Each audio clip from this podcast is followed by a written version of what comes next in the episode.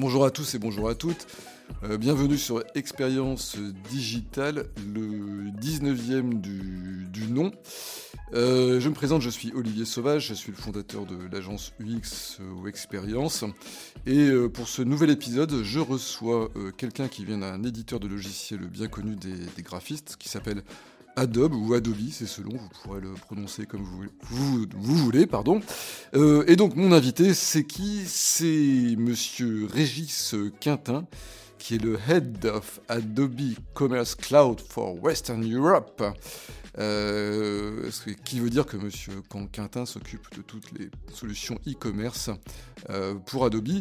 Et pourquoi nous l'avons invité? Bien tout simplement pour parler un peu euh, d'un sujet qui nous tient à cœur chez Experience, qui est pour parler de solutions de e-commerce et euh, des conseils que Régis, qui est un consultant expérimenté en e-commerce, euh, peuvent nous donner pour bien choisir sa solution e-commerce, parce que c'est un sujet compliqué et c'est toujours très intéressant de pouvoir débroussailler ce genre de sujet avec un expert comme Régis Quintin.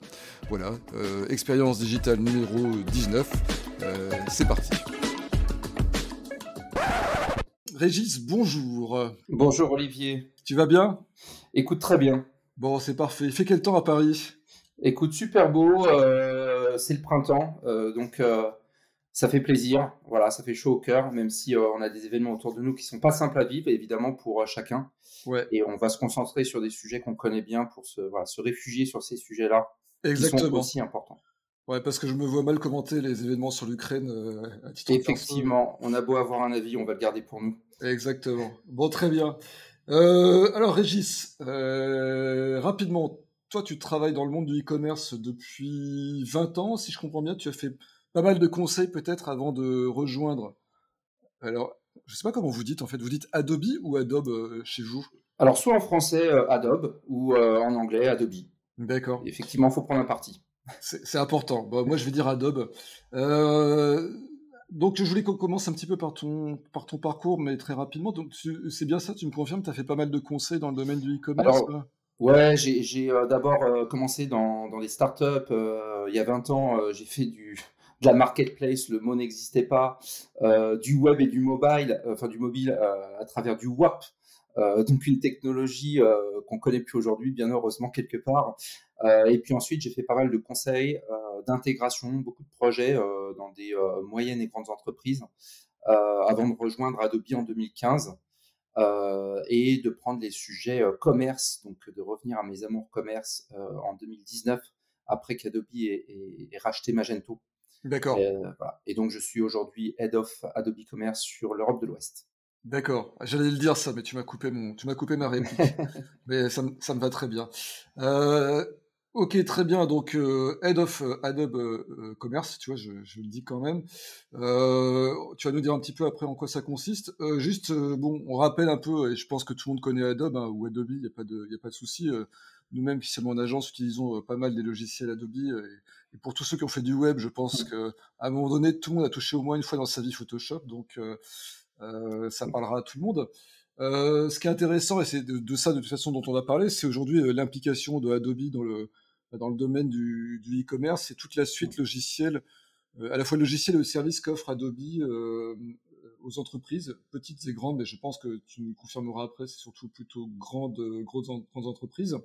Et, et, là, toi, tu as évoqué le rachat de, de, Magento, on va d'ailleurs commencer par ça. pour mémoire, ceux qui ne savent pas, mais euh, pour ne pas connaître Magento, quand on travaille dans le e-commerce, euh, il faut avoir vécu loin, à mon avis. Euh, c'est quand même une des solutions open source précurseurs du e-commerce. Et même, si je peux rajouter ma petite touche et ma, petite, si je peux montrer un petit peu ma culture, Magento, ça a été fondé par Yoav Kurtner, je crois, qui faisait du, OS commerce avant Magento. Donc ça, ça parlera aux, plus anciens et d'entre nous et aux plus vieux du, web. Et Magento était une solution open source à l'origine, je crois qu'elle est toujours d'ailleurs. Euh, qui, en tout cas, a sans doute changé pas mal de choses dans le monde du e-commerce, puisque, ça permettait à, pas mal d'entreprises de monter euh, un site avec une solution euh, plutôt très solide par rapport à ce qui existait auparavant. alors justement, avant de, alors le sujet du podcast, je vais quand même le dire un petit peu, c'est de parler de solutions e-commerce Et la question qu'on va se poser tout au long de cet épisode, c'est vraiment de se demander eh ben, comment choisir sa solution, en fait, selon quels critères? Alors, c'est un vaste sujet, c'est complexe, et je ne suis pas sûr qu'en une heure, on ait temps de, mmh. tout traiter, mais on va essayer de voir avec euh, Régis, qui est quand même un spécialiste de la question, euh, un petit peu toutes les, bonnes questions, en tout cas, à, se poser autour de, autour de ça. Euh, mais avant de commencer, à tous seigneur, tout honneur, Régis, peut-être un petit mot sur, sur Magento et sur le pourquoi du comment euh, Adobe a racheté Magento. Parce que moi, j'avoue, à titre perso, j'étais assez surpris à l'époque quand c'est arrivé. Donc, euh, quelles sont vraiment les raisons profondes de, mmh. ce, bah, effectivement, effectivement, après, on va, on va parler un petit peu, on va sortir du cadre Adobe, mais je pense que c'est, ça, peut être bien aussi de, dire un mot dessus. Euh, plusieurs choses. moi-même, en fait, hein, quand je suis rentré chez Adobe, quand Adobe m'a chassé, j'ai découvert en fait ce qu'était en train de faire Adobe. je me suis rendu compte en fait que le monde du e-commerce euh, était pas forcément hyper ouvert euh, sur ce que faisait Adobe, étonnamment. Euh, donc du coup, ça peut être bien d'expliquer de, un petit peu. On connaît tous c'est une marque très forte et du coup on se dit je connais et du coup on s'arrête là quelque part. Euh, donc c'est bien de voir un peu ces chakras. il y a ces sujets évidemment du créatif que tout le monde connaît. Il y a ces sujets du monde documentaire, l'invention du, du, PDF, la mise en open source et puis tous les sujets. Y a la dématérialisation du papier la signature électronique. Donc deuxième gros business pour Adobe. Et le troisième gros business, euh, c'est un business euh, qui a été démarré euh, from scratch, on va dire, en 2008, avec des rachats successifs de différentes entreprises. ce qui est assez intéressant, c'est la façon dont c'est arrivé finalement. Adobe en 2008 a 96% de part de marché dans le monde du créatif et se dit euh, je ne dois pas être immobile, je dois bouger, je dois euh, apporter plus à mes, à mes clients euh, et surtout je dois mieux connaître mes clients et je veux leur vendre en direct. Donc à cette époque-là, ils vendent des boîtes via des distributeurs, des boîtes Photoshop et autres via des distributeurs, grande distribution ou spécialisés, et ils veulent passer sur ce modèle. Donc passer dans un modèle cloud, pousser du service en mode souscription, donc changement des produits finalement que, que Adobe commercialise, et volonté de vendre en direct. Vendre en direct, ça veut dire avoir une suite marketing qui va permettre euh, d'adresser euh, les clients directement pour leur vendre en direct. Euh, et du coup, besoin de toute cette suite marketing dont toutes les entreprises ont besoin. Gérer son contenu, gérer sa data, gérer, analyser ce qui se passe sur les dispositifs web, être capable d'adresser le client euh, le parcours du client à travers des outils de marketing automation, etc. Donc on a besoin de toute cette panoplie. Et en fait, Adobe s'est dit, bah, j'en ai besoin pour moi et euh, je peux en faire un troisième business parce que finalement, j'ai des outils qui permettent de créer du contenu. Bah, je vais aider les entreprises à pousser ensuite ce contenu à la bonne personne, sur le bon canal, au bon moment, etc. Donc l'histoire est hyper cohérente et euh, donc Adobe a créé depuis 2008. le premier achat, c'était Omniture. Tout le monde a, personne n'a rien compris pourquoi la boîte qui vend Photoshop achète Omniture? Qu'est-ce qui se passe? Euh, donc, euh, précisons que Omniture, c'était une société de, Web Analytics, entre autres, hein, je crois. Exactement, et le, meilleur outil de, Web Analytics à l'époque, euh, c'était une, super, une super solution qui est devenue Adobe Analytics aujourd'hui.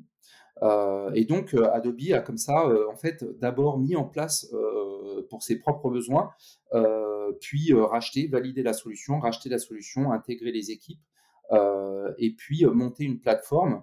Euh, beaucoup de solutions ont été quand même beaucoup revues pour qu'elles soient totalement intégrées entre elles. et donc, il y a cette approche aujourd'hui de suite marketing hyper modulaire, hyper ouverte, où chaque entreprise prend ce dont elle a besoin. Et bah, ce qui est intéressant, c'est que dès qu'on prend deux solutions, bah, elles ont une intégration directement entre elles. Non seulement intégration technique, mais aussi en termes de, d'usage finalement euh, de, pour créer euh, ensuite une expérience client euh, digne de ce nom. Mmh. C'est ce qui fait d'ailleurs la, grande force de cette suite en fait, hein, c'est qu'elle est complètement intégrée. Hein. Exactement, non seulement totalement intégrée, mais hyper modulaire. Hein. Donc chacun pioche vraiment les solutions dont il a besoin. le monde est fait de diversité et c'est ça aussi qui est intéressant. Donc on n'est pas obligé de prendre tout chez Adobe, on prend voilà, les éléments dont on a besoin, on fait ce qu'on veut, on construit son propre best of breed avec les différentes solutions.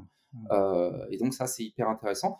Et du coup, 2018, euh, bah, en fait, il n'y a qu'un seul truc qui manque, c'est euh, le transactionnel. C'est-à-dire que finalement, euh, comment j'emmène mes clients jusqu'à la transaction Et donc, cette brique transactionnelle, c'est le rachat de, Magento. mmh qui est une solution effectivement à ce moment-là, solution très communautaire, très ouverte avec utilisant tous les standards du web, avec une, une, base open source. Et, donc on l'a racheté, on, fait beaucoup depuis. Mmh. On va en parler un petit peu, mais voilà, on mmh. fait, on fait beaucoup, beaucoup de, de R&D dessus. Il y a eu beaucoup de, de changements. Et aujourd'hui, c'est une solution open source d'un côté, avec Magento Open Source, et une solution d'entreprise qui s'appelle Adobe Commerce, sur lequel là on a ajouté bah, toutes les fonctions dont une entreprise a vraiment besoin. Euh, mmh. Cloud, euh, pensée cloud, avec tous les outils qui vont avec, euh, capable de faire du B2C, du B2B, du headless. Enfin voilà, il y a énormément évidemment d'innovations qui sont portées. On va, parler d'ailleurs de, de, tout ça. Juste, je, pour la petite anecdote, il me semble, si je me trompe pas, que c'était euh, que euh, Adobe a racheté Magento. C'était à eBay. Hein. il me semble que c'était eBay qui avait racheté Magento. Euh, Alors c'était passé par un fonds d'investissement entre les deux, mais oui, c'est passé par les mains d'eBay, effectivement. Aujourd'hui, voilà, c'est une solution qui est stratégique pour nous. Donc nous, c'est un, un, investissement au long cours. Hein. c'est hmm. pas, voilà, on n'est pas, pas juste un achat. exact, Exactement, et, et c'est une solution qu'on intègre du coup dans tous ces parcours avec ces différentes solutions ce qui fait beaucoup sens pour beaucoup de nos clients, puisqu'évidemment, euh, bah, quand on veut faire de la personnalisation, quand on veut euh, euh, aller chercher le client quand il a abandonné son panier, bah, on a besoin de toutes ces solutions. Mmh. Bah, les clients pourront continuer d'utiliser les leurs ou pourront aussi, à loisir, en fait, piocher dans nos solutions. Mmh. Alors, on va parler de e-commerce et de solutions technologiques. Hein. Le sujet, c'est, je le rappelle, comment, entre guillemets, bien choisir sa solution de e-commerce. Alors, dit comme ça, ça fait un peu Mmh. Euh, solution facile, on a l'impression qu'on va choisir sa solution sur une étagère, mais en fait, on va voir très vite qu'on va rentrer quand même dans un, niveau de complexité assez grand. Euh, première question, euh, et je pense que tout le monde s'est posé cette question, et juste en préambule, peut-être une petite chose aussi, il faut savoir qu'en fait, on va quand même parler un peu de d'entreprises qui ont un certain niveau de chiffre d'affaires sur Internet et un certain niveau de maturité. Euh, on, va être très éloigné de, notre conversation de solutions comme euh, du Shopify hein, ou, des choses sur WordPress. Hein. Il faut que les gens comprennent bien quand même de quoi il s'agit. Alors peut-être pour, ouais, pour cadrer ça, parce qu'effectivement c'est un, un, point intéressant. Euh, là aujourd'hui on va parler de, on va avoir une discussion large.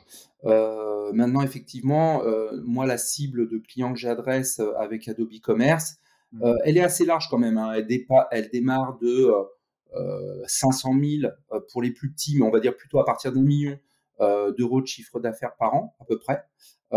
jusqu'à jusqu'à on a des clients on a une quinzaine de clients qui font plus d'un milliard de, dollars de chiffre d'affaires par an sur leur plateforme donc on fait on fait le grand écart de ce point de vue là ouais tout à fait alors dans ce cas-là de toute façon maintenant qu'on a un peu mis en place on va dire le, le paysage ou poser les poser les bases très rapidement d'ailleurs euh, en fait, il y a une question que je pense euh, tout le monde se pose à partir du moment où, on veut investir dans une solution e-commerce. Euh, c'est qu'est-ce que je fais, de quoi je pars? Est-ce que je pars de zéro et je fais développer entièrement une, une, une, solution et je fais quelque chose qui me correspond exactement, qui répond à tous mes besoins parfaitement, sachant que ça aura un coût assez élevé, mais en tout cas, j'aurai sans doute quelque chose qui sera très intégré à mon système d'information. Euh, et qui me rendra beaucoup plus performant dans l'avenir Ou est-ce que, et ça c'est le deuxième pendant de la question, est-ce que je pars de quelque chose déjà existant, donc une solution tout à fait comme, euh, Adobe Commerce ou, Magento, euh, et je tords cette solution alors, j'aime pas tellement le, mot tordre parce qu'on a l'impression qu'on va faire mal à la solution, mais l'idée de tordre, c'est plutôt que je la modifie pour l'adapter à mon environnement technique. Alors, c'est peut-être une question un peu vaste, mais c'est quoi ton avis, toi, mmh. Régis, là-dessus? Comment, euh, comment on peut appréhender ça, en fait? Comment on peut appréhender cette, euh, cette question du choix de la solution, de du, socle technique, en fait? Mmh. Non, mais alors c'est une très bonne question parce que euh, effectivement, souvent quand vient ce genre de choix, on discute avec des personnes qui peuvent avoir des religions sur le sujet, alors qu'il faut être hyper pragmatique. moi, un syndrome d'abord que je rencontre extrêmement souvent, c'est euh, nous, nous euh, on n'est pas pareil. Nous, c'est différent. Notre notre modèle, ce qu'on vend, notre cible, c'est différent. Donc, on a besoin de quelque chose de, spécifique qui nous sera propre. la réalité, c'est que bien souvent, c'est pas si différent. c'est pas vrai. et que il y a un socle, on va dire commun à toutes les entreprises qui est quand même assez assez fréquente et donc c'est quand même hyper intéressant sur tout ce socle-là, des choses assez basiques du e-commerce, de de pas réinventer la roue. Il faut avoir conscience, et ça on ne l'a pas toujours parce que c'est pas simple à calculer que dès qu'on va créer quelque chose par soi-même, alors qu'on n'est pas éditeur de logiciels, évidemment, on est en train de vendre peut-être des produits ou des services, bah, cette, création de développement spécifique a un coût hyper important. Il y a des coûts directs qu'on va voir tout de suite, donc et c'est cela souvent qu'on va identifier. C'est l'agence, l'intégrateur qui va coter dans son projet de build un module spécifique. La réalité, c'est que derrière ce module, il y a des coûts masqués qui sont hyper importants. Euh, d'abord des coûts de time to market, bah, du coup c'est quand même plus long à mettre en place et, le temps c'est de l'argent clairement. Euh, des questions de sécurité dont on ne prend pas forcément compte, mais euh, chaque ligne de code peut introduire des failles et, c'est un risque supplémentaire. les coûts de maintenance ultérieurs, faut compter à peu près 20% du coût initial par an, grosse maille, mais aussi l'évolutivité, c'est-à-dire finalement ce morceau de code, qui va le faire évoluer? Euh, et puis euh, la pérennité de tout ça, parce que euh, pour faire évoluer ce morceau de code, il faut le comprendre et le connaître. Et un, les technologies évoluent. Donc déjà ce morceau de code qui est dans une certaine version de PHP ou de Java ou d'autres langages peut être amené à, à, devoir évoluer du fait de l'évolution du langage, mais aussi sa, sa, connaissance elle-même de qui a codé. Évidemment, le développeur qui a codé, euh, il va passer sur autre chose et, à un moment ou à un autre, il va falloir être capable de garder la connaissance. Et mmh. ça, ça a un coût euh, qui est, euh, qui est assez énorme et difficile à, à chiffrer. et, le dernier point, c'est l'innovation, capacité d'innovation. C'est qu'on est tout seul, du coup, à innover sur ce scope sur lequel on a décidé de faire du spécifique. Et, ça, c'est quand même dommage, quoi. Mmh. Mais dit comme ça, ça donne pas tellement envie de développer sa propre euh, solution. Alors, euh, et bah tant mieux. Euh, et bah tant mieux. Non, bah effectivement. Alors après, il faut être hyper pragmatique, c'est-à-dire que ce que je suis en train de dire, c'est que il y a un tronc commun hyper important généralement sur lequel on n'a pas besoin de réinventer la roue et il existe des solutions.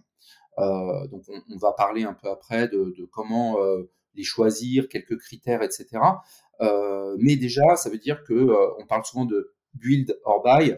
Euh, de plus en plus d'entreprises qui avaient pu faire ce choix du, du, du build retournent sur du buy et se disent mais là en fait faut que j'arrête, je m'en sors plus. En fait, il y a des choses que je peux racheter.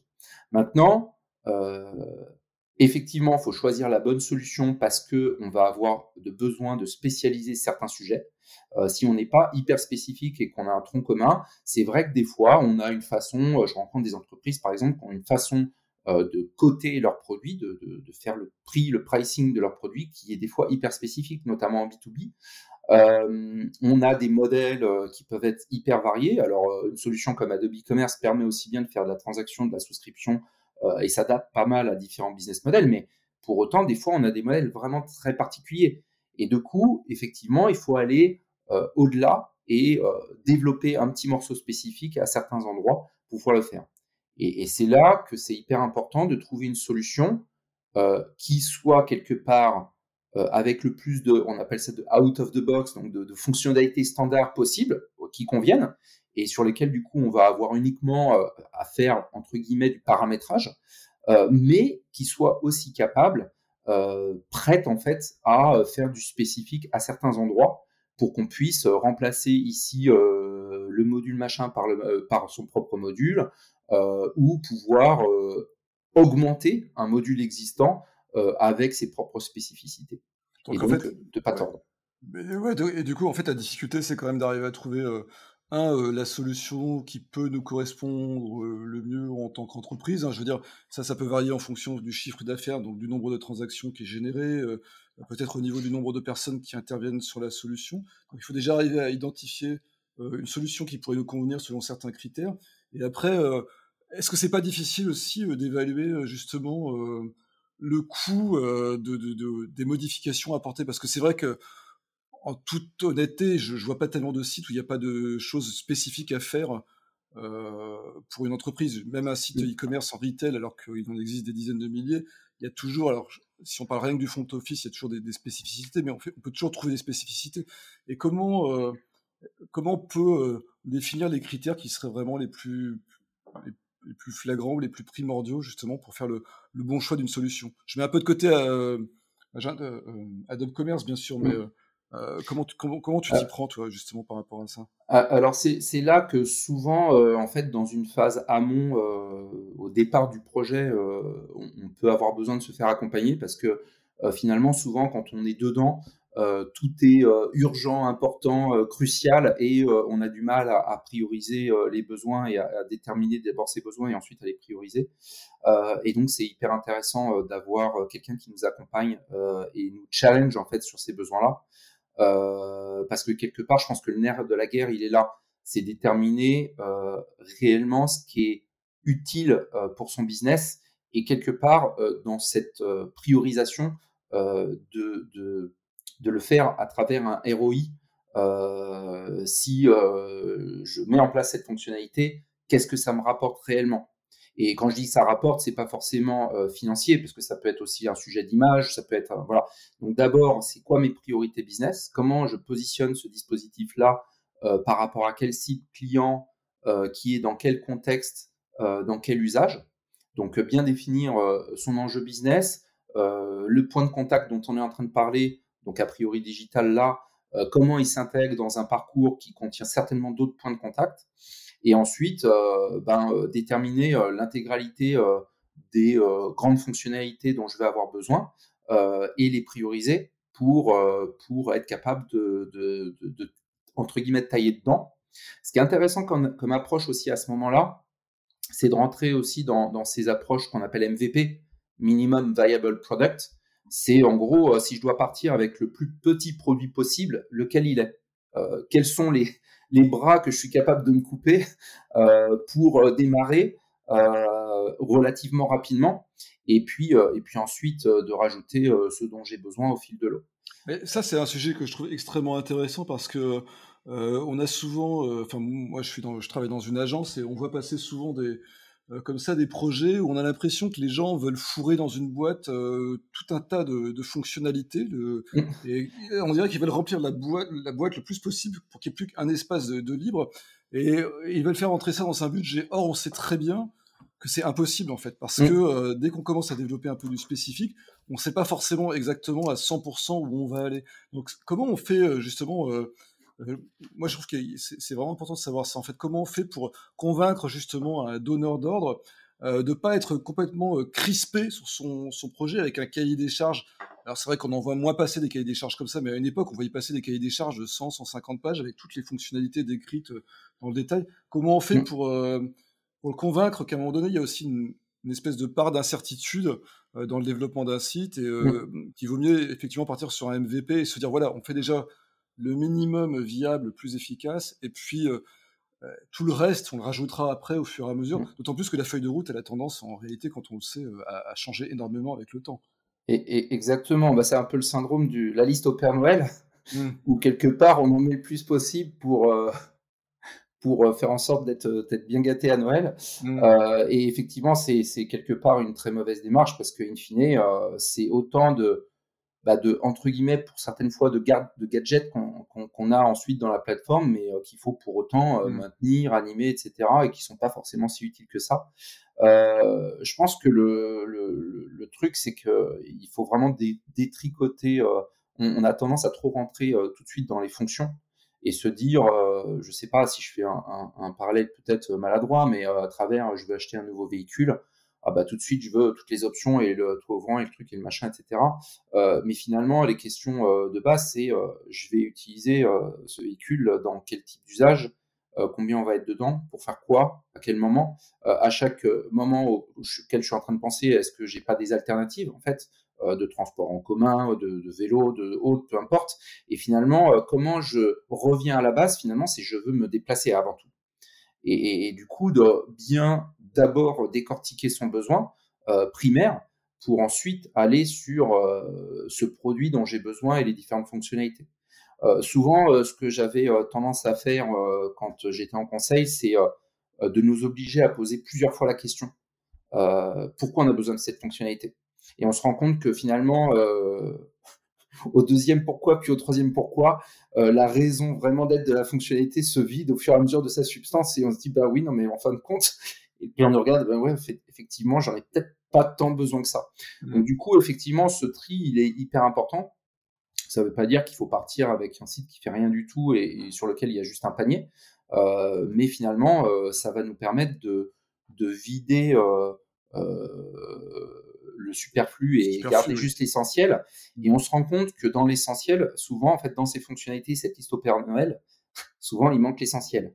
Et notamment des sujets, par exemple, de personnalisation assez avancés, avec cette capacité de centraliser du contenu, centraliser la donnée, euh, quand je dis de la donnée, c'est de la donnée client, mais aussi de la donnée euh, information prospect, qui soit activable pour justement personnaliser avec ce contenu. Donc les single source of truth, quelque part, de contenu et de données qui euh, se rejoignent à un moment avec des algorithmes et des règles pour être capable de faire de la perso. Ça, c'est un sujet qui peut des fois faire une ligne, voire être... Il est, plus tellement absent. Il est souvent là, mais il fait une ligne, alors mmh. qu'en réalité, c'est le vrai nerf de la guerre et sur lequel on devrait passer plus d'attention. Mmh. Euh, et enlever euh, des choses qui sont euh, voilà, plus, plus anecdotiques, moins, moins intéressantes. Mmh. Alors, on parle souvent de l'approche best of breed. je ne sais pas comment on peut traduire cette approche en français, mais c'est un peu l'idée de mêler différentes solutions entre elles. Alors, pourquoi je parle de ça? Parce qu'effectivement, quand on monte une solution e-commerce, on a un bac, on a un front, on a un outil qui permet de mettre en ligne un catalogue et puis de faire des transactions. Mais en fait, euh, tout ça est relié à beaucoup d'autres choses, hein, ne serait-ce que au système mm. d'information, le RP de l'entreprise, euh, les web analytics, etc., etc. Enfin, j'imagine que tu pourrais m'en citer beaucoup, beaucoup. Euh, qu'est-ce qu'il vaut mieux avoir comme approche dans ce cas-là? Est-ce que c'est important d'avoir une solution qui fait qui fait tout, ou alors il faut arriver à faire varier peut-être un petit peu ces, solutions? Enfin, quel est, quel est ton conseil toi, par rapport à ça ou ton, ta vision des choses plutôt? Alors, à, nouveau, euh, réponse d'un pragmatique. Mmh. Euh, alors d'abord, peut-être pour faire la liaison entre euh, quelque part ta question précédente et celle-là, ce qui manque souvent dans cette liste au Père Noël, on voit souvent le client, le parcours du client, on voit moins souvent comment on va animer ce dispositif. Donc en fait, qu'est-ce que je veux mettre dans les mains de mes équipes et comment et fichu mon équipe, quel type de profil, quelle organisation, pour animer ça? Et ça, c'est un point qui est hyper important et qui est souvent euh, super absent. Euh, donc, pensez euh, quelque part, pas de bonne expérience client sans une bonne expérience employée, on peut dire. C'est un peu bateau, mais c'est quand même un peu vrai. Et, et, du coup, effectivement, on disait tout à l'heure, souvent, on va avoir quand même besoin de choses spécifiques à différents endroits. si tu prends une, une solution comme Adobe Commerce, tu vas avoir dedans de la gestion de produits, de la gestion de contenu, euh, de la gestion euh, du process de commande, etc., etc. quelque part, tu peux l'utiliser tel quel si tu as un besoin simple, moyen pour une moyenne entreprise, voire même une grande, l'utiliser seul et gérer tout avec. La réalité, c'est que des fois, tu vas avoir des besoins qui vont se spécialiser, ou tu veux aller beaucoup plus loin. Euh, typiquement euh, dans euh, ton expérience produit, parce que tu veux, tu as besoin de localiser tes produits dans différents pays, d'avoir une donnée super enrichie, super vendeur pour, pour tes produits, puisque peut-être tu es un manufactureur ou autre. et du coup, à un moment, en fait, ta maturité fait que tu arrives à, à te dire, je vais passer du catalogue produit de ma solution e-commerce à une brique spécialisée. Et à ce moment-là, effectivement, tu vas considérer un PIM. Euh, donc ça peut être pareil pour un OMS, voilà, différentes briques. Et c'est vrai que euh, une plateforme e-commerce aujourd'hui a tendance à se hyper spécialiser avec euh, différentes briques qui vont être hyper spécialisées et construites entre elles. Alors nous, c'est quelque chose qu'on aime bien et, auquel on adhère beaucoup, c'est-à-dire qu'on est loin d'une solution. En fait, on a la capacité à être à la fois une solution qui va être euh, monolithique ou euh, elle va être capable de tout faire si on a un besoin euh, assez standard, à une solution où on parle de composable commerce, où on va finalement piquer les modules dont on a besoin mmh. et se dire, bah voilà, les produits, en fait, je vais mettre en place un PIM et je vais intégrer. Et on a des partenaires qui font ça très bien. On a des, connecteurs standards qui existent. pareil pour l'OMS, pareil pour, par exemple, la gestion de contenu. et on est comme ça capable finalement d'avoir une solution qui est hyper modulaire et qu'on va composer à la demande et on va utiliser euh, finalement les services et modules dont on a besoin. Et, vu qu'on a des intégrations de plus en plus euh, simples avec euh, ce qu'on fait aujourd'hui en termes d'API, bah, finalement on, simplifie les intégrations. pour autant, pour autant, dès que on externalise un sujet, forcément, on crée quand même de la complexité. Donc on le fait pas pour le plaisir, on le fait pas pour avoir son best of breed avec euh, tout éclaté dans plein de solutions, parce que évidemment, euh, dès que on détache euh, un sujet pour le mettre soit dans une brique d'un un petit développement spécifique, hein, par exemple, qui peut vivre à côté en microservice, ou alors une solution du marché de PIM, d'OMS, bah forcément, on a une intégration qu'on va devoir maintenir, qu'on va devoir faire vivre. forcément, c'est un projet qui est un peu plus compliqué, un peu plus long. Euh, donc, il faut en avoir vraiment besoin. Donc de façon hyper pragmatique, euh, on va avancer au fur et à mesure que euh, nos besoins vont réellement avancer. Ok, alors du coup ça nous amène à une autre question, je pense qui est pas anodine non plus, c'est la, façon dont on va héberger tout ça. comment comment, comment aujourd'hui quand je, je, fais du e-commerce, je peux euh, héberger ma solution? Est-ce qu'il faut passer par l'hébergement euh, euh, en mode classique Je ne sais pas comment on appelle ça, en SaaS peut-être? Ou toi, tu vas parler aussi d'une autre approche qui est une approche pass. Est-ce que tu peux nous expliquer un petit peu en quoi correspondent ces deux approches d'hébergement? Mmh. Alors, quelque part, si on reprend un peu l'histoire, les solutions à la base n'étaient pas hébergées, on parlait d'on-premise, et donc chaque client, chaque entreprise gérait l'hébergement de sa solution avec un hébergeur. Euh, il y en a encore qui font, qui font comme ça. C'est une vraie question à se poser parce que ça veut dire que euh, on prend que euh, les lignes de code entre guillemets et finalement charge à une entreprise qui n'est pas le spécialiste de cette solution, qui n'est pas l'éditeur de cette solution, ben, d'en faire le run et de gérer la sécurité, la scalabilité et, tout ce qui s'ensuit. Euh, c'est faisable évidemment, hein, il y a plein de clients qui le font. Maintenant, ça veut dire y passer un focus important, des ressources importantes. Euh, est-ce que c'est différenciant pour le business? Je suis pas sûr. Donc du coup, euh, sont apparues les solutions plus clés en main où l'éditeur dit bah voilà ma solution, je la livre pas, je livre pas juste les lignes de code et puis charge à vous de, de vous en occuper, mais je l'héberge pour vous je m'occupe de tout ce qui euh, de tout ce qui est euh, afférent au run, donc à l'exploitation de la solution. Euh, je pense que clairement déjà, voilà, ces deux ces deux sujets-là, le choix il est quand même vite fait. faire son propre hébergement, que ça soit dans le cloud ou dans des data centers plus classiques, c'est pas tellement le sujet, mais le gérer soi-même avec l'aide d'un hébergeur, etc. Bon, est-ce qu'on en tire réellement euh, un business supplémentaire? Je ne suis pas sûr. D'autant plus que ça pose une question de ressources humaines parce qu'il faut aussi quand même des gens qui sachent administrer ce genre de choses. Quoi. Un hébergement, euh, c'est pas c'est pas c'est pas évident à, gérer. Oui, complètement. Après, ceux qui le font, euh, je comprends pourquoi ils le font. Souvent, ils veulent être simplement maîtres de leur destin, avoir les, choses en main, et donc ils prennent sous leur responsabilité le fait d'avoir des DevOps et des experts et des sachants connaissant l'infrastructure qui vont qui vont gérer tout ça. Euh, bon, ça, euh, c'est un, coût quand même qui est non négligeable. on peut imaginer euh, qu'on parle pas d'entreprises, de, petites entreprises. On a quand même des gens, on a déjà des grosses équipes qui doivent être mises en œuvre, j'imagine, pour partir sur une, une voie comme celle-là. Complètement. Et puis après, du coup, il y a le logiciel hébergé. Donc, on va parler de SaaS ou de PaaS. c'est intéressant de revenir à la définition parce que finalement, on a tendance à dire solution cloud et, de raccourcir un petit peu les choses. Mmh le, le SaaS, faut vraiment le voir comme euh, donc software as a service. Euh, on a euh, un software clé en main sur lequel on va pouvoir faire du paramétrage, éventuellement un peu de, développement, mais plutôt à la marge, en tout cas très, de façon très confinée, on va dire, puisque le logiciel tourne de façon sur des serveurs mutualisés.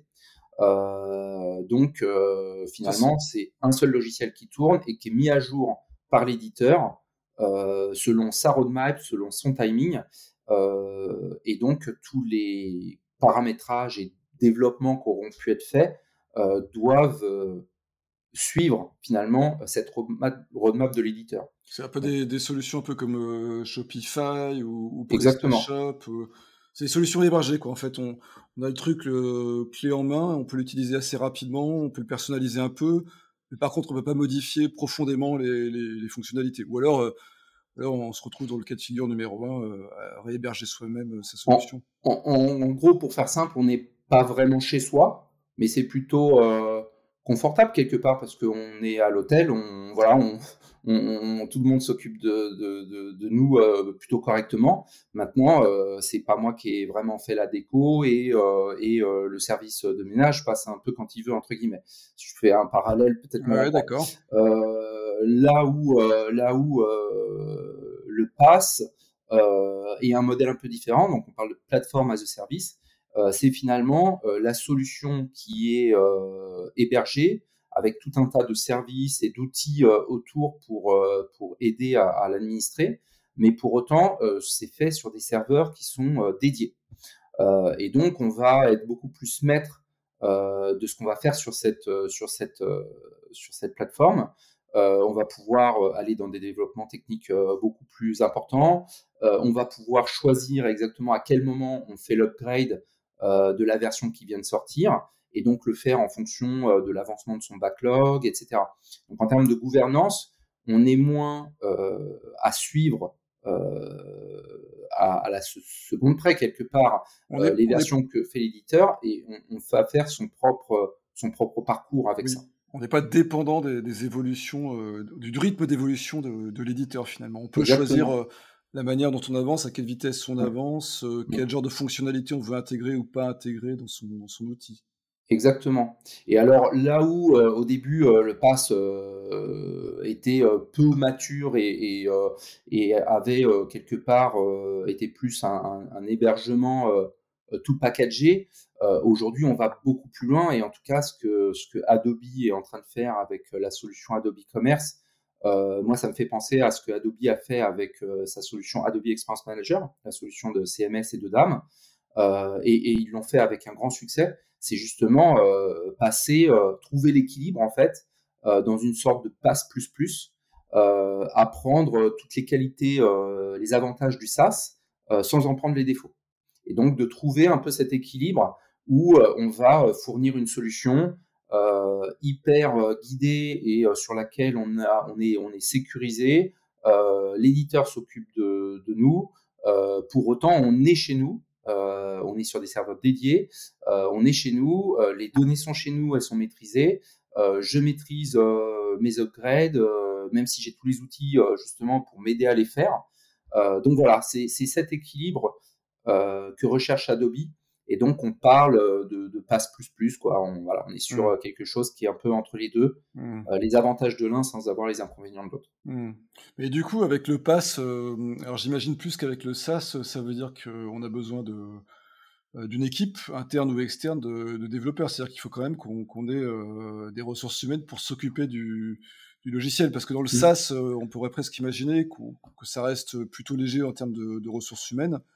Alors, on va commencer à rentrer dans quelque chose de plus, de plus lourd, de plus conséquent Alors non, pas vraiment en fait, parce que finalement, alors je pense que les ressources les plus importantes sur les projets e-commerce, euh, c'est euh, ce qu'on appelle les business analysts, des gens qui euh, connaissent vraiment la solution sur le bout des doigts en termes de fonctionnel, comment elle fonctionne, et qui ont cette capacité aussi à comprendre évidemment l'industrie dans laquelle est le client et, le positionnement qu'il va avoir, comment il fonctionne, son business model, etc pour être capable finalement de faire ce mapping entre le besoin du client et le fonctionnement natif de la solution. Et de, du coup, euh, dans une discussion euh, itérative, euh, va permettre d'emmener le client au plus proche du natif de la solution. Donc ça, d'abord, c'est le rôle le plus important. et les rôles de dev qui sont autour, quand on est sur un vrai projet d'intégration, que ce soit du SaaS ou du PaaS, ça va être d'emmener sur le plus de paramétrage possible et le moins de développement possible. Mais le, je reviens sur le business analyst, ça, c'est, où est-ce qu'on trouve ce genre de personnes? C'est des gens qui sont, par exemple, chez vous, vous avez des gens comme ça, ou alors est-ce que c'est des gens qui travaillent dans des agences, ou est-ce que c'est des gens qui sont spécialisés et qui sont capables d'apporter à une entreprise alors, ce genre de savoir-faire? Nous, Adobe, on a des professional services qui peuvent le faire, puisque certaines fois, ils délivrent des projets par eux-mêmes, mais c'est pas notre vocation. Euh, c'est nos partenaires surtout qui, euh, qui ont ces business analysts, euh, c'est leur, bien le plus précieux. un chef de projet, un business analyst, un lead de la solution, lead tech de la solution pour éviter de l'attendre, comme tu disais, et l'utiliser au mieux possible avec les meilleures performances. et voilà, c'est un peu les ressources clés. Mais finalement, tu vas pas forcément avoir euh, plus de développeurs. Euh, on va parler beaucoup de développement euh, front-end, souvent pour adapter un front-end à un besoin.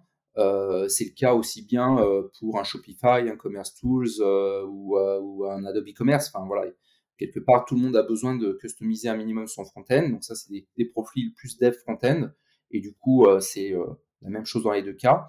Et les développeurs back-end, bah, effectivement à partir du moment où tu commences à avoir besoin de développer des choses spécifiques, là, tu en auras un petit peu plus besoin. Mais c'est pas le fait que ça soit pas ce qui fait que tu en as plus besoin. D'accord.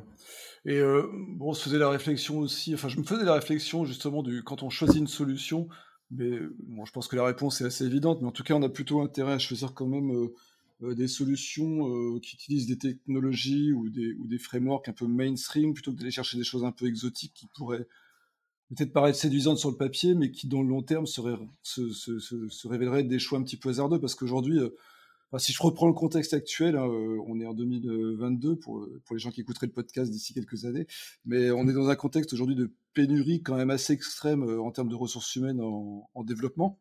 enfin, moi je le sais parce que en tant que recruteur, c'est pas facile de trouver aujourd'hui même des intégrateurs pour du front. donc, est-ce que c'est aussi un critère important selon toi, justement, le, alors, à la fois la technologie sur laquelle repose la solution, et puis à la fois sur la solution. Est-ce qu'il vous, euh, je suppose qu'il y a des développeurs spécialisés Adobe Commerce, enfin, des développeurs spécialisés Magento. Euh, il y en a beaucoup aujourd'hui en France, par exemple, qui, savent faire ça, euh, ou, c'est plutôt rare? Alors oui, effectivement, nous on a la chance d'avoir une énorme communauté. la solution Adobe Commerce et la solution Magento Open Source euh, nécessitent globalement les mêmes compétences, donc euh, les mêmes développeurs pour travailler sur l'un ou l'autre. Euh, après, quelque part, c'est plus le savoir-faire fonctionnel de tout ce qui est en plus dans Adobe Commerce qui est, est intéressant à avoir, évidemment, si on travaille là-dessus, et qu'on, alors qu'on est habitué à travailler sur Magento Open Source, qui est plus, entre guillemets, pauvre fonctionnellement. mais oui, la, question que tu poses, elle est, enfin, ça doit être un critère, en fait, hyper majeur. C'est un, choix stratégique quand on choisit une solution de e-commerce on l'a choisi au minimum pour 5 ans, euh, bien souvent euh, plus. Euh, et, en fait, c'est une solution qui va rentrer du revenu de l'entreprise, qui va aussi représenter l'image de l'entreprise. Donc, on a besoin d'avoir une solution qui soit bah, d'abord stable avec un éditeur qui va fournir des garanties. de, pérennité, mais aussi avec tout un écosystème qui soit hyper large et stable d'abord les expertises elles-mêmes. Donc tu parlais des, effectivement des développeurs, des experts, euh, des business analysts, il faut pas oublier. Mmh. Euh, il faut qu'il y en ait suffisamment sur le marché pour pouvoir à tout moment, bah, même à travers les intégrateurs, qui doivent être nombreux, on, sait comment un projet se passe. des fois, il y a des hauts débats, des fois, finalement, ça ne fit pas avec l'intégrateur qu'on a choisi. On a besoin d'en changer. Il faut qu'on ait le choix derrière, euh, de plus gros, de moyens, de plus petits, euh, de plus teinté euh, très ingé back-end, de plus teinté agence, de plus conseil. voilà, il faut que tout le monde trouve chaussure à son pied, donc il faut qu'il y ait un écosystème de partenaires important et avec un nombre d'experts chez ces différents partenaires ou en freelance important pour qu'on puisse en changer rapidement ou même réinternaliser ce qu'on voit assez fréquemment, hein, des, clients, des entreprises qui réinternalisent finalement avec euh, une gouvernance euh, au sein de l'entreprise et puis des ressources, des intégrateurs ou, des freelances qui, recrutent. Alors, il y a un choix qui se pose aussi désormais de plus en plus à propos de solutions e-commerce. On va, on va quitter un peu le domaine des développeurs. Là, on va revenir un peu sur la technique. on a le, on sait que de plus en plus, les solutions euh, e-commerce, et pas qu'elles d'ailleurs, je pense aussi au, CMS en particulier, ont tendance à décorréler la partie front, donc ce qu'on voit, en fait, ce que voit l'utilisateur, de la partie euh, back. Et euh, depuis quelque temps, enfin, quand je dis quelque temps, ça fait déjà peut-être plusieurs années, mais le terme surf émerge doucement quand même à l'esprit et aux consciences des, des, responsables. On parle de plus en plus de, euh, de commerce euh, headless. Et euh, c'est une notion, je trouve, qui n'est pas forcément très facile à, comprendre. Et surtout, c'est pas évident, à mon avis, de, comprendre vraiment les, bénéfices. Qu'est-ce que tu peux nous dire un petit peu sur le sur le e-commerce mmh. headless? Bah, Effectivement, en fait, alors il s'oppose aux, entre guillemets aux solutions euh, originelles euh, dont on disait qu'elles étaient monolithiques, mmh. puisque finalement euh, elles, elles, géraient à la fois la partie back-end, donc les produits, la gestion des commandes, la gestion des promotions, etc. La partie plus métier. Et puis, et puis cette partie front-end, donc l'interface sur laquelle on navigue. et donc c'est cette solution qui générait ces pages sur lesquelles on naviguait. Euh, et, évidemment, ça se fait encore, euh, bien heureusement.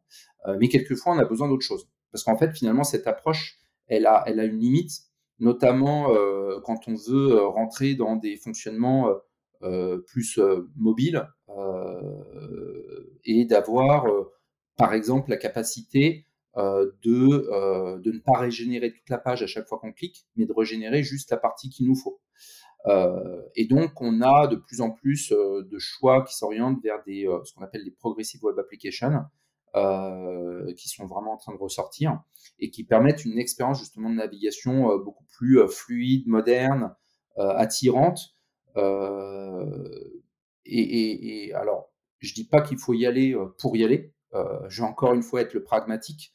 la question d'abord à se poser, c'est quelle est ma cible cliente? Quel est son contexte d'usage, euh, quel est son besoin, quelle expérience je veux lui faire vivre. Euh, et c'est avec ces éléments-là qu'on va penser euh, l'expérience qu'on veut mettre sur ce front-end. Et, à ce moment-là, c'est vrai que les, Progressive Web Applications sont assez attirantes pour leur qualité.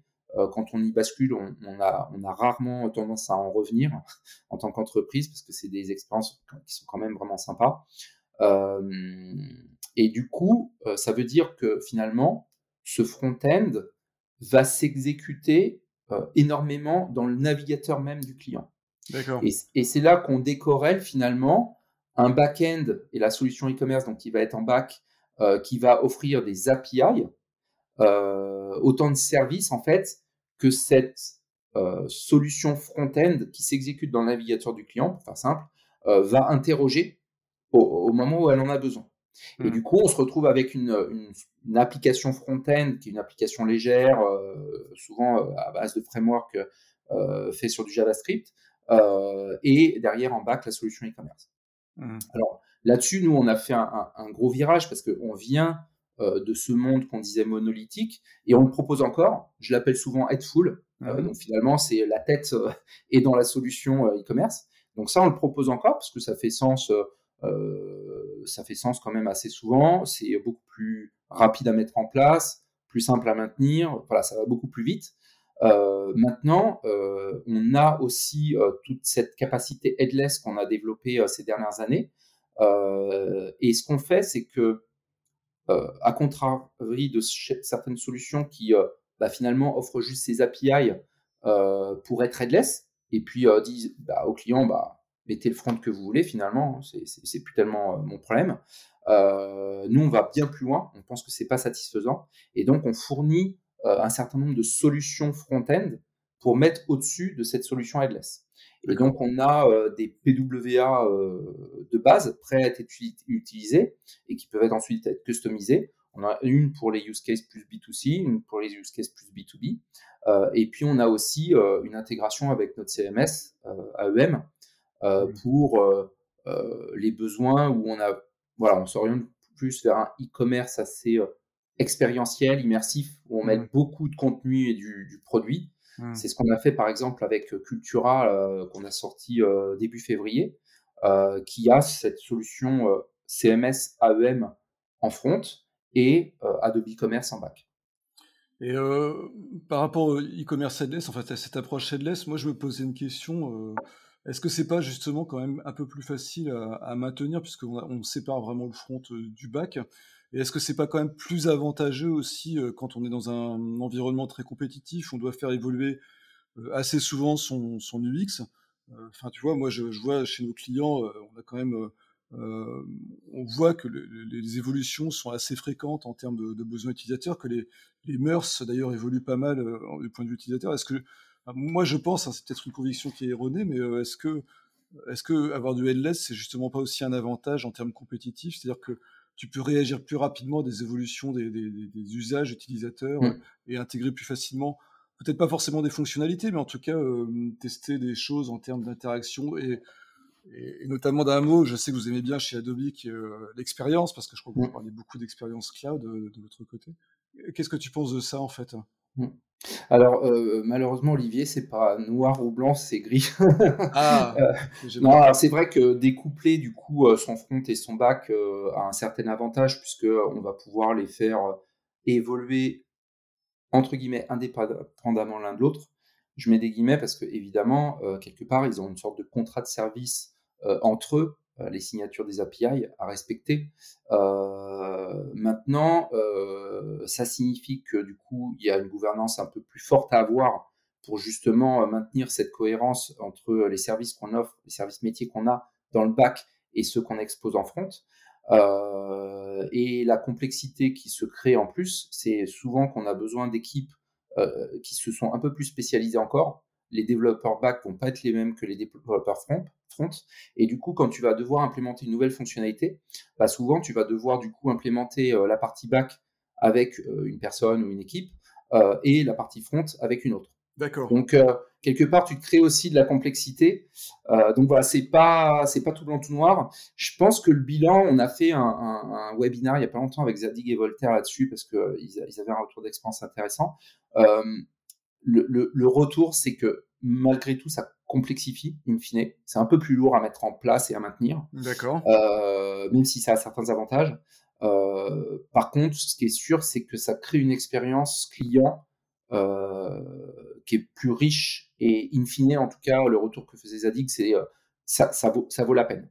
D'accord. Après, tout dépend encore une fois de l'entreprise qu'on est, son positionnement, sa cible client, etc. Donc, faut pas le faire pour le faire, mais ça peut être intéressant. juste, on arrive de la fin de cet mmh. entretien qui est déjà très riche, je trouve, et encore, on aurait bien envie d'aller encore plus dans le détail, mais c'est pas évident dans un podcast. juste un mot, bon, podcast, ce podcast s'appelle Expérience digitale. Nous, on est une agence du X, et tu sais que moi, j'aime beaucoup parler d'expérience utilisateur. Et je sais aussi que le mot expérience, c'est vraiment un maître mot chez Adobe depuis pas mal, euh, pas mal d'années déjà. Mais euh, j'aimerais que tu me dises vraiment euh, à quel point pour, pour vous, enfin, à quel point le point de vue de Adobe est prépondérant dans ce mot expérience. En fait, vous, vous pensez vraiment que faire la différence aujourd'hui, c'est arriver à créer des expériences innovantes, différenciantes, personnalisées pour les, les utilisateurs de sites? Oui, alors euh, oui, euh, oui, oui. Alors non seulement on en est persuadé, mais surtout mmh. on a des, chiffres à l'appui.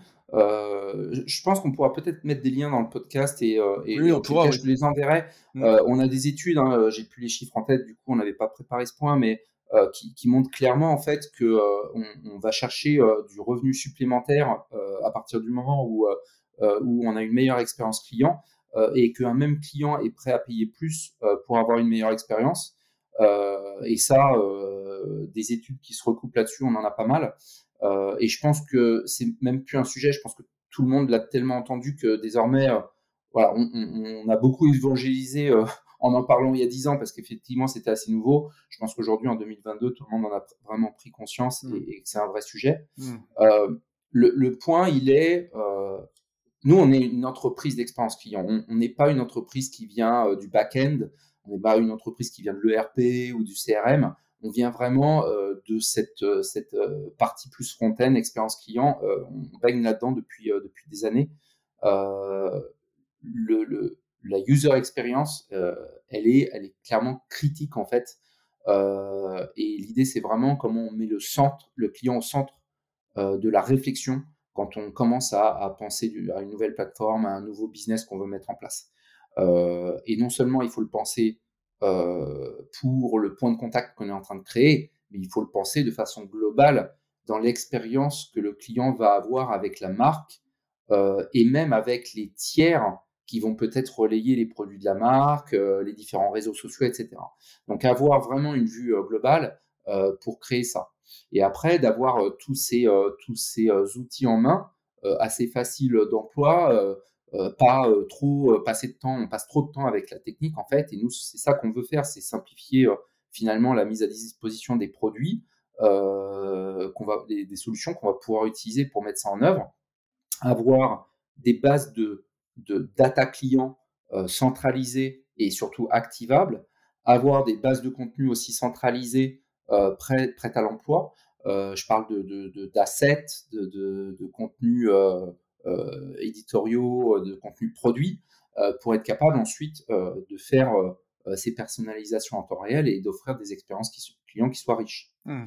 Et, et l'autre sujet, euh, qu'on aime beaucoup. Évidemment, on, baigne euh, dans le Creative Club depuis des années. Euh, c'est aussi comment on va, on va dire, rendre cette expérience plus immersive. On a racheté une startup française qui s'appelait qui s'appelait Algorithmix il y a maintenant un an et quelques, un an et demi, je crois, peut-être un peu plus parce que le temps passe vite. et qui aujourd'hui donne naissance au produit chez Adobe qu'on appelle Substance 3D, euh, et en fait, notre idée, c'est comment euh, on apporte ça dans le retail pour permettre finalement euh, aux gens qui conçoivent des produits et autres, à partir de ces modèles 3D, de pouvoir ensuite les texturer, les mettre en condition, que ça soit ensuite sur des photos qui vont être remises en 2D. et pour le coup, j'ai fait l'expérience de d'essayer de, de, piquer et de dire euh, quelles étaient les photos de photographes, quelles étaient les photos euh, hmm. faites euh, par cet outil-là, c'est juste bluffant. Donc on arrive à des résultats incroyables. Et donc de créer ces expériences-là, mais aussi de les créer demain même en, 3D, pourquoi pas, hmm. avec des assets immersifs ou même même on peut parler de, de, métaverse demain. Bah et, donc c'est d'avoir toute cette chaîne finalement créative, 2D, 3D, etc., qui, vidéo, qui euh, est capable de venir euh, s'intégrer euh, dans notre dispositif e-commerce pour créer ces expériences sur différents points de contact, que ce soit du web, du mobile. voilà, on peut après fantasmer sur le métaverse et autres, mais voilà. Mais ça, c'est super intéressant. Enfin, je pas. Enfin, c'est aussi une vraie question. C'est, enfin, moi, j'ai la conviction que de plus en plus.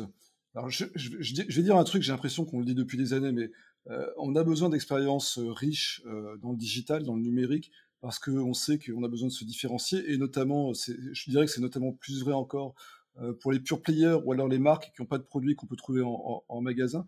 Euh, mais est-ce que c'est pas encore plus vrai maintenant en 2002, après ces deux ans de, euh, pandémie qu'on vient d'avoir, ces deux années de télétravail, on était tous chez nous, on est sorti un petit peu moins. Alors il y a eu aussi le confinement qui a été une période assez compliquée pour tout le monde, mais est-ce que tu crois pas que euh, c'est une tendance vers laquelle il faut aller, créer des expériences un peu plus immersives, un peu plus riches? Alors, sans aller jusqu'à parler de métavers, parce que je pense que c'est encore, c'est un sujet sur lequel il faudrait qu'on fasse un, webinaire, mais, mais euh, c'est quoi ta conviction, toi, par rapport à ça? Est-ce qu'il voulait, est-ce qu'il vaut mieux aller vers plus de simplicité, d'efficacité, voire de sobriété, tu vois, parce qu'on est aussi dans, un, dans une phase où on parle beaucoup de bah, d'éco-conception, d'éco-design, et en même temps, quand on est dans le commerce, on a envie aussi de créer des choses qui font que les gens euh, soient projetés dans des pas des univers parallèles, mais dans des, des, ailleurs un peu meilleurs, quoi, où, l'expérience est plus transcendante, quoi. Mm.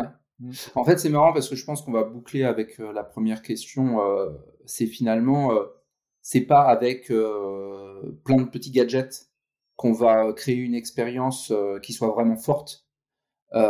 et du coup, mon conseil, ce serait plus de se concentrer sur ses fondamentaux, sur les, vraiment les, les, les basiques euh, de l'expérience client euh, qui sont en réalité hyper compliqués à mettre en œuvre, d'avoir une vraie expérience personnalisée.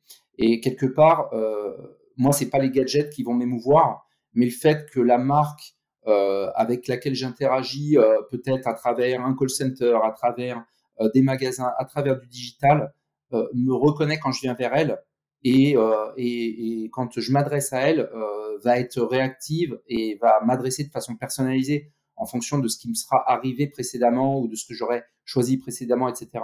Et qui saura aussi respecter évidemment ma, ma, ma donnée euh, et euh, être plus discrète, gérer la pression marketing euh, et être plus discrète quand, il y a besoin d'être. Et ça, c'est quelque chose qui est hyper compliqué à faire parce que évidemment chaque client n'a pas la même sensibilité, les mêmes attentes. Euh, donc il faut savoir, et, c'est vers ça qu'on va, nous, avec les outils de CDP, etc., savoir aussi segmenter euh, son audience par rapport à son affinité euh, en termes d'expérience client.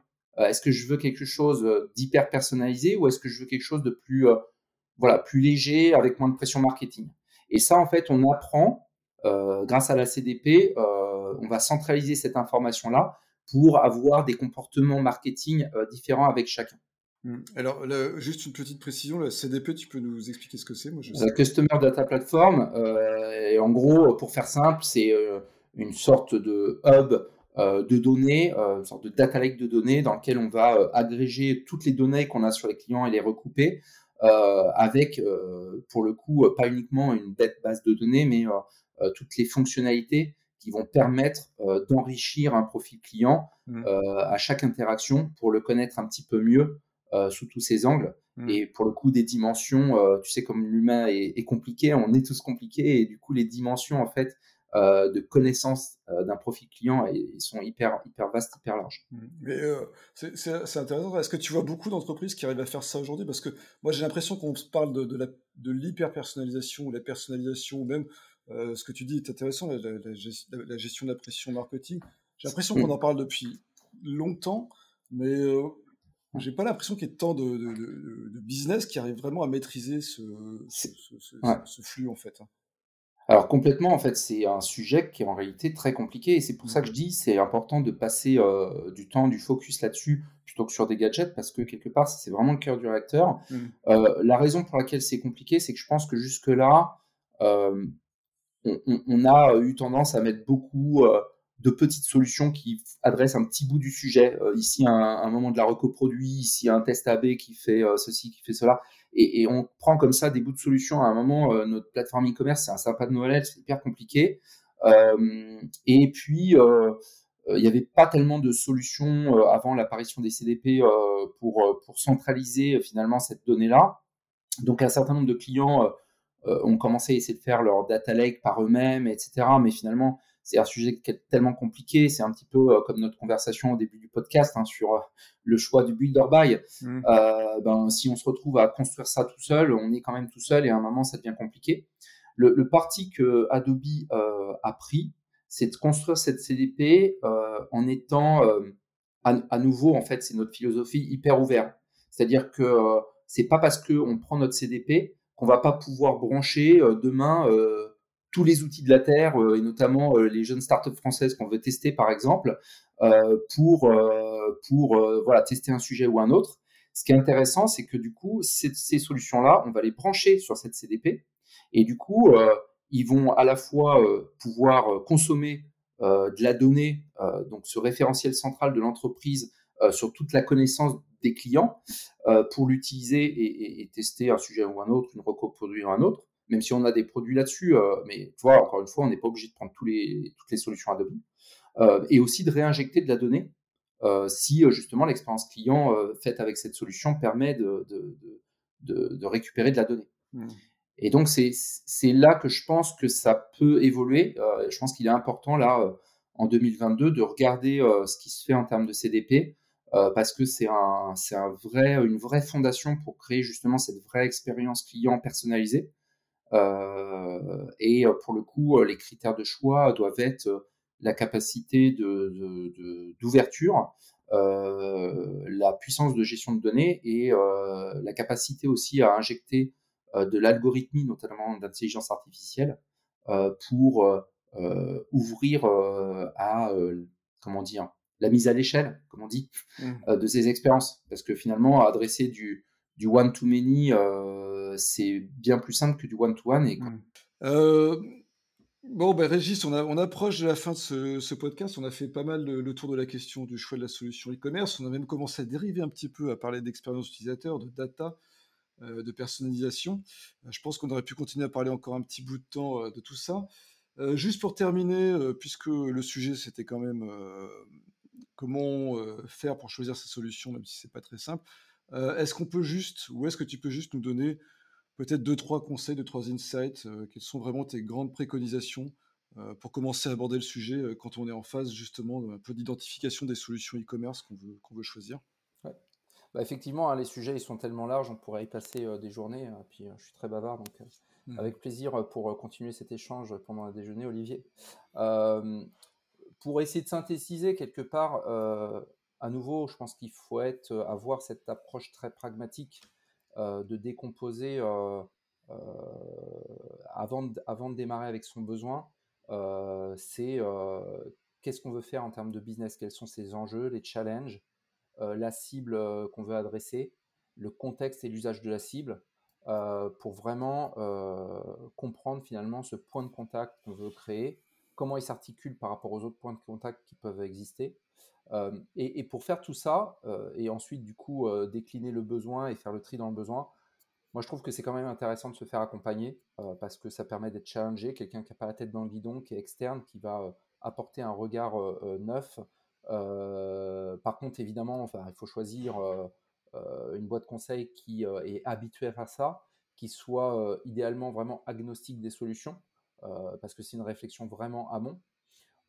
Après, la façon dont on va regarder les solutions, il y a pas mal de façons de faire. Je vois pas mal de choses. des gens qui consultent plutôt des intégrateurs, d'autres des éditeurs, d'autres des couples éditeurs-intégrateurs. C'est, les choix est assez large.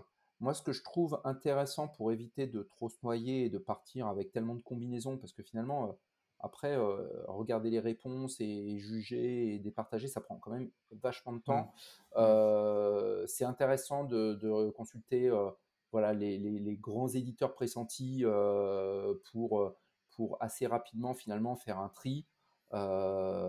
et, et, eux ont souvent plein de retours d'expérience à donner euh, qui vont nous permettre rapidement de nous identifier par rapport à des références qu'ils ont, etc. Et de se dire, ouais, ça fait sens ou ça fait pas sens. Et avec du coup cette shortlist de solutions, là, d'aller voir des intégrateurs qui soient spécialisés de ces solutions et d'en mettre un ou deux en, compétition, parce que ça, c'est toujours intéressant à faire. Et puis que surtout, un projet d'intégration, enfin un projet e-commerce, c'est un projet d'intégration, puisqu'on l'a dit, hein, best of breed, intégration de pas mal de, de briques back-end, etc. Et donc l'intégrateur peut être aussi assez différenciant dans la façon dont le, projet va être mené et, va réussir. La solution ne fait pas tout. donc voilà, d'abord une shortlist des, des, finalement des grands éditeurs. Il n'y a pas forcément besoin de réinventer la roue. je sais qu'il y en a beaucoup qui arrivent sur le marché, mais bon, est-ce qu'on a besoin d'avoir 20, 30 solutions e-commerce à disposition? Hmm. Bon, l'histoire le, dira. Donc moi, je suis pas sûr. Euh, et puis après, euh, avec ces solutions pressenties, bah, voilà, euh, trouver le bon intégrateur, ça c'est hyper important aussi parce que on va faire des ateliers avec lui, on va vivre avec lui des, phases qui peuvent être plus ou moins faciles, des choix plus ou moins faciles, jusqu'à une mise en, prod qui va être hyper importante pour l'entreprise, puisque là, on, lance ça vis-à-vis de sa cible client, et donc l'expérience client qui va en décliner. voilà. Et, quelque part, peut-être une clé euh, hyper importante à penser, c'est euh, à chaque fois se challenger sur euh, l'essentiel et le superflu dans tout ce qu'on va penser. On a trop tendance à faire la liste au Père Noël, c'est assez naturel. Il faut combattre ça parce que et, avant le projet et pendant la durée du projet, parce que tous ces gadgets qu'on va mettre en place, je dis gadgets, j'exagère un petit peu hein, évidemment, je tire le trait, mais c'est des choses qui vont pas forcément être déterminantes pour l'expérience client mais qui vont être autant de, trucs à maintenir euh, dans le temps, euh, à faire vivre, euh, ce qui n'est pas souvent fait, et, finalement, voilà, quelle efficacité pour le business. Tout à fait. Se débarrasser du superflu, c'est toujours ce que je dis à mes clients en termes de VIX en tout cas. bah écoute, Régis, merci beaucoup. C'était Régis Quintin de chez Adobe ou Adobe, vous dites comme vous voulez. Euh, on parlait de solutions e-commerce et c'était super intéressant. On a parlé longtemps et je pense qu'on aurait encore eu plein de trucs à se raconter. Régis, merci beaucoup. Merci beaucoup Olivier, le plaisir était pour moi. Pareillement, et puis bah, écoute, à l'occasion, j'espère qu'effectivement on pourra se, prendre se faire un petit déj sur Paris ou sur l'île si d'aventure tu venais nous croiser dans nos de temps en régions du Nord. Avec grand plaisir. Merci beaucoup et à bientôt. Merci, au revoir. Voilà, ce 19e numéro d'Expérience Digitale euh, est terminé. Merci de nous avoir euh, écoutés. J'espère que cette conversation vous a beaucoup plu, vous a intéressé, que vous avez appris euh, tout un tas de choses passionnantes. semaine, non, pas semaine prochaine, pardon, prochain épisode. on reparle à nouveau du X, hein, puisque c'est le sujet quand même de notre podcast avec euh, comme invité quelqu'un qui ne vient pas du monde euh, du web, et oui, pour une fois on va sortir un petit peu des sentiers euh, battus, mais qui vient du monde de l'automobile, et en l'occurrence du monde de l'automobile français, puisqu'il s'agira de Marc Pinel, qui est le Experience Vision Chief Design de Renault Group. C'est-à-dire que ce monsieur s'occupe en fait de tout ce qui est interface et ergonomie dans les cockpits des, voitures. Et donc on parlera euh, de volant, de levier de vitesse, d'essuie-glace, et on parlera aussi euh, euh, d'interface tactile, de commandes de climatisation, etc., etc. Enfin, vous verrez, c'est très intéressant. Ça nous sortira un petit peu du e-commerce, et vous verrez aussi qu'il y aura des parallèles très très intéressants à faire avec l'UX pour le web. Voilà, merci de votre écoute encore une fois. N'hésitez pas à nous suivre sur les réseaux sociaux. Hein. on est présent sur LinkedIn, sur Twitter, même un petit peu sur Facebook ou à vous abonner aussi à notre newsletter en vous rendant sur notre site wexperience, wexperience.fr. Et euh, en attendant euh, d'écouter notre prochain épisode, je vous souhaite une excellente fin de journée. À très bientôt.